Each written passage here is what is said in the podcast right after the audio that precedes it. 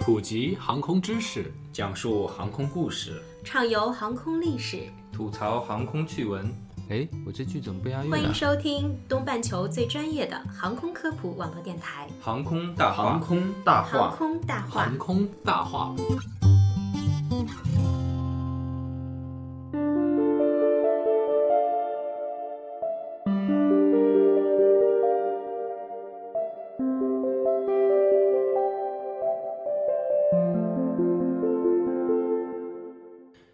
聊航空说大话，欢迎收听东半球最专业的航空科普网络电台《航空大话》。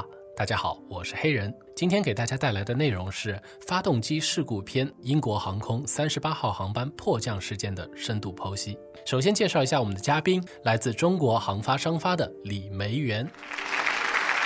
大家好，我是李梅元，来自中国航发商发总体部，非常高兴能够参与航空大话的录制。我们也很高兴你能来，欢迎美元。上期节目听完以后啊，很多人反映咱们的节目做得很专业，也有对商发主播送来一大波点赞的，我都统一回复呢，下期节目还会更加精彩。一转眼，我们第二期节目就来了。我觉得这一期一样不缺乏精彩刺激的故事和深度专业的分析。我也相信。还有呢，就是我们也不缺声音有特质又特别专业的商发女主播。那下面我们就进入正题。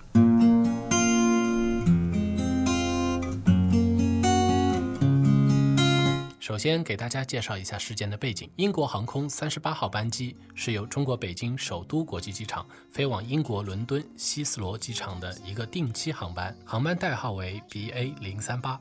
这次事故是在二零零八年一月十七日，在希斯罗机场进场的时候，在降落期间，突然飞机遇到双发动机失效，当时啊，下方还有车辆和建筑。最终呢，机组凭借经验，将飞机成功迫降在机场跑道尽头前的草坪上。当时的情景到底有多危险呢？就让梅园给我们重现一下吧。好的，英国航空三十八号航班是英国航空公司从北京国际机场飞往英国伦敦希斯罗机场的定期航班。该航班的机型为波音七七七二三六 ER，拥有两万八千六百七十五飞行小时和三千九百五十七个起降周期。二零零八年一月十七日，三十八号航班经过十多个小时飞行，即将降落在希斯罗机场。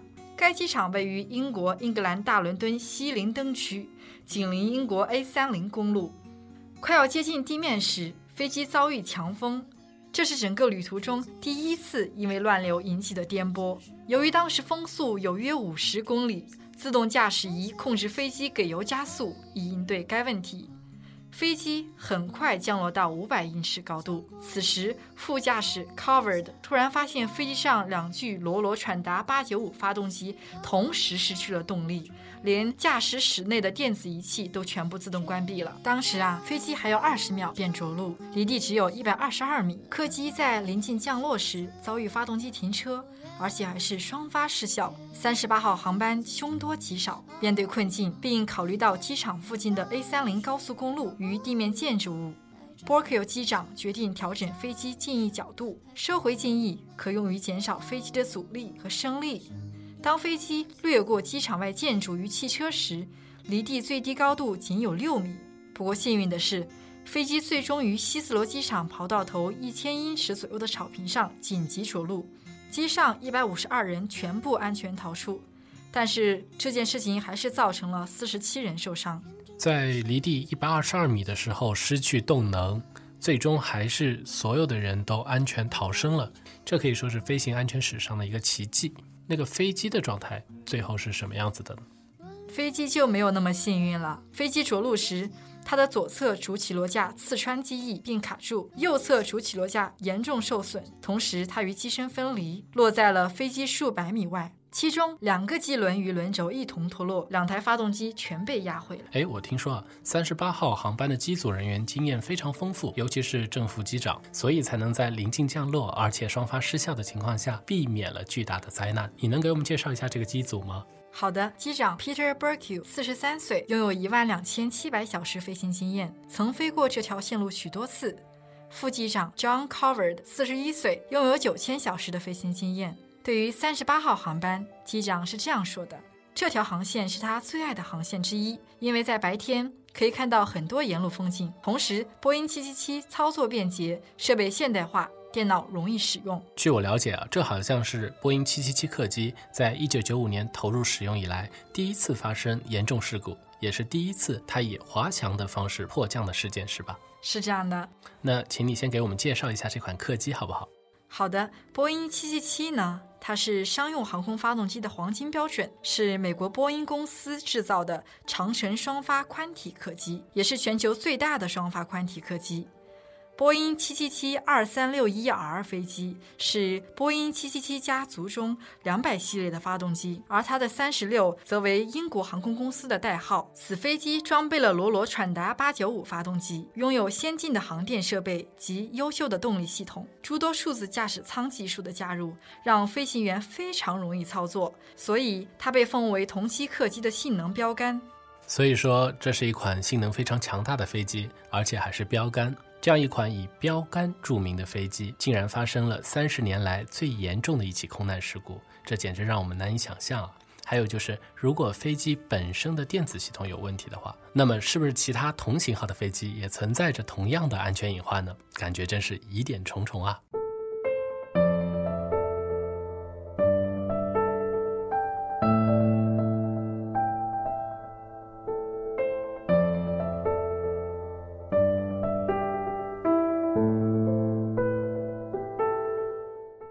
解答疑惑，英国航空失事调查局 （AAIB） 对事故展开了调查。调查组初步判定是飞机的燃油耗尽。为什么呢？因为在1983年发生过类似的事情。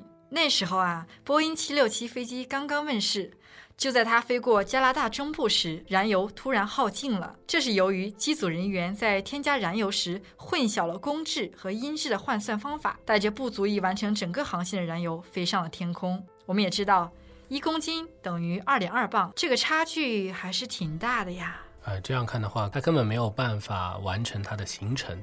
啊，如果是因为燃油不足的原因的话，那这个危险可真是大了。但是非常巧合的是，飞机上的一组机组人员曾经为滑翔机的驾驶者，他恰巧知道附近有一个废弃的空军基地，所以呀，这架飞机最终以滑翔的方式安全降落在该基地上。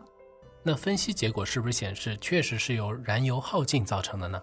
但是呢，这个问题很快就被排除了。这架英航三十八号航班其实并不存在这样的问题。在事故现场，飞机还泄漏了大量的燃油，从发动机底部的裂缝中流出。那既然不是燃油不足的问题，会不会是燃油的品质出了问题呢？这个问题调查组也考虑到了，他们决定从飞机的 QAR，也就是快速存取记录器入手。该设备可连续记录时间达六百小时，同时可以采集数百个数据，涵盖了飞机飞行操作等绝大部分的参数。不过啊，令调查人员惊愕的是，这架飞机的 QVR 只记录到事发前四十五秒的飞行数据。事后，调查人员才明白，QVR 并不是实时记录的，而是先缓冲数据，经过四十五秒以后再写入了记录仪中。在等待读取 QVR 的同时，调查人员提取了坠毁所剩余的燃油，因为质量低劣的燃油会造成飞机突然失去动力。调查组分别从飞机的不同位置提取了燃油的样本，然而他们检查后发现，英航的三十八号航班加注的燃油品质非常的优秀。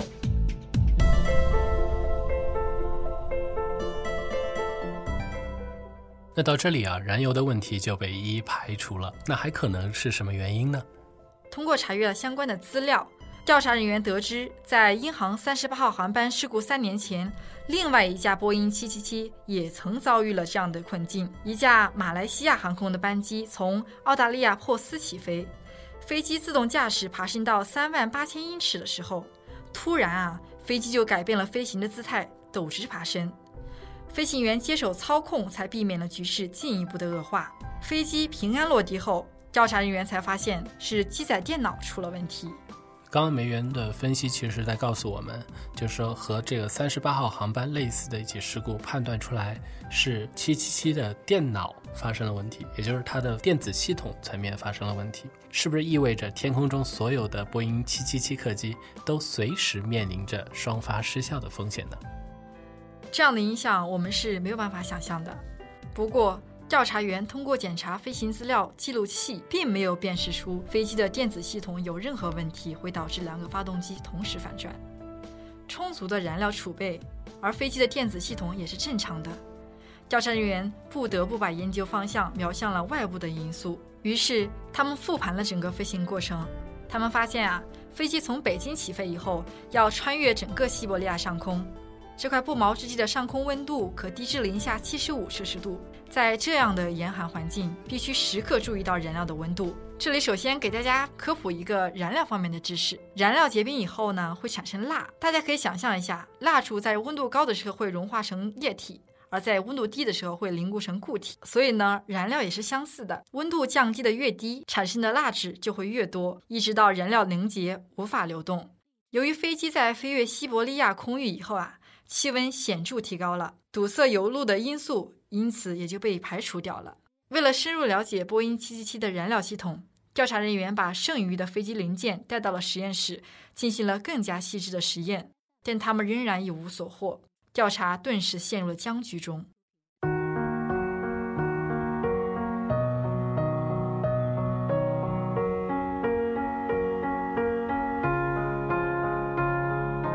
啊，接着。调查人员将矛头指向了极寒下所生成的冰。按照我们普世的理解，事故发生以后呢，冰应该早就已经融化成了水。那么，如何才能证明冰才是造成事故的罪魁祸首呢？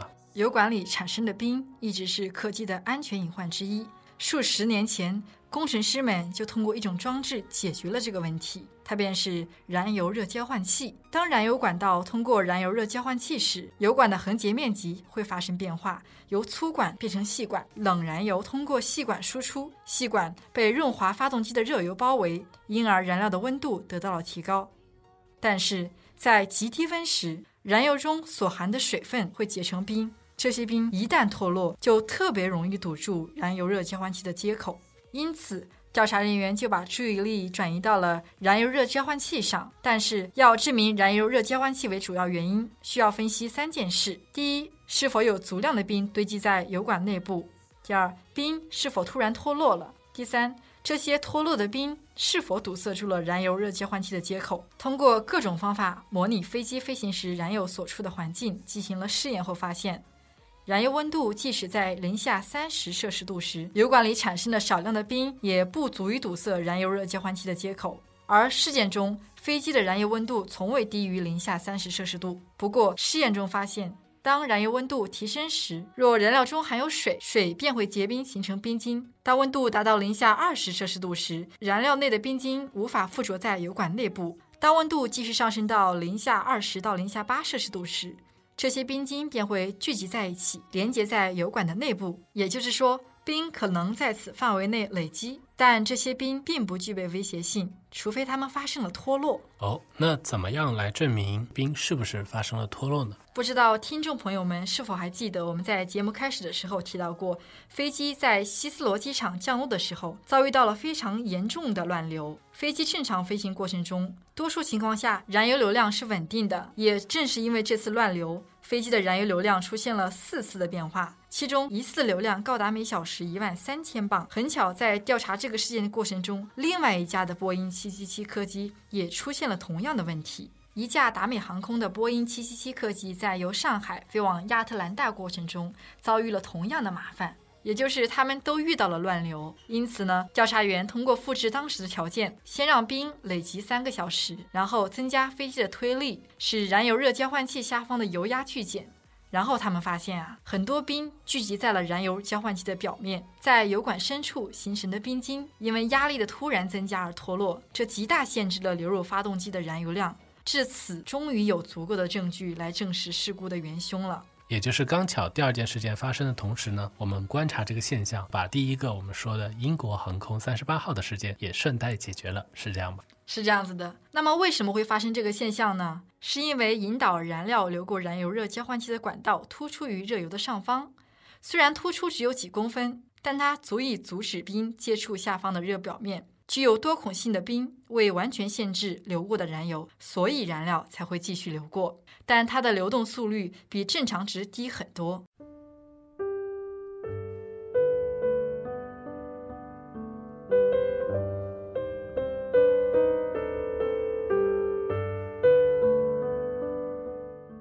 我们回头看看整个事故飞机飞越西伯利亚上空时油箱中的水结成了冰在零下二十摄氏度时，它们开始累积在油管内部。自动驾驶仪设定飞机定速于巡航状态，于是冰的累积量逐渐增加。在临近降落时，乱流迫使飞机需要发动机提供更大的推力，因此大量涌入的燃油将燃料系统的冰晶冲出，造成大量的冰晶堆积在燃油热交换器的表面，导致了事故的发生。到这里呢，梅园就已经帮我们把英国航空三十八号航班迫降时候双发失效的原因给彻底分析了一遍。也把这个场景给我们大家复盘了。那我顺便还想知道的是，前面提到的类似事件的达美航空，当时是怎么逃过这一劫的呢？达美航空当时并不是降落，它是处于巡航状态。我们只需要让发动机进入到慢车状态，就会自动清除燃油热交换器表面的冰。那在比较短的时间内，连续发生两起发动机失效或者失能的状态，罗罗公司有没有做出相关的反应，采取一定的措施呢？是的，罗罗公司对燃油热交换器进行了重新设计，他们移除了燃油热交换器表面突出的管，让表面变得更加光滑。这样，即使出现了冰晶，冰晶也会直接掉入洞中，而不会影响发动机正常的燃油输送。同时呢，波音公司更改了配备罗罗公司波音777的飞行手册，他们将波音在燃油温度低于负十摄氏度的高空持续飞行逾三小时改成了两小时，而美国航空公司在近极地的飞行的航班也开始使用水含量更少的燃油，这样呢，波音777就能以更加安全的姿态翱翔天空了。这样呢，所有的听众也能以更加安全的心态来乘坐波音777的航班了。到这里啊，本期节目的全部内容就结束了。听众朋友们，更多精彩的航空事件，更多发动机相关的事故分析，期待您的关注。我是黑人，感谢嘉宾李梅园，感谢您的收听，我们下期再见。再见。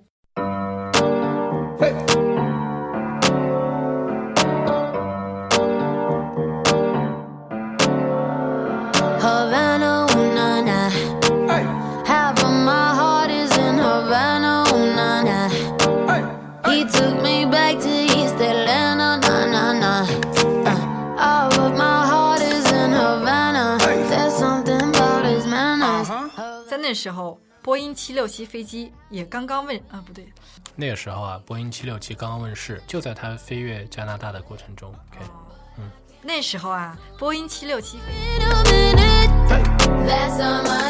快要接近地面时，飞机遭遇强风，这是整个旅途中第一次因为乱流引起的颠簸。等一会儿，你不要一边翻一边讲话啊！你看好这个，说完，第一次因乱流引起的颠簸。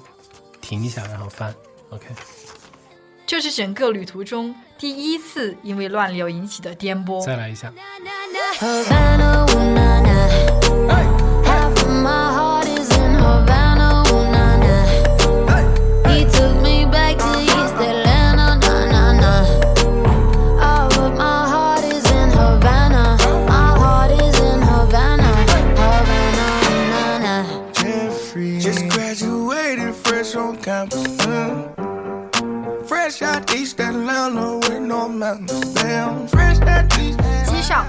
十二人全数经逃生滑梯安全逃生，四十七人受伤。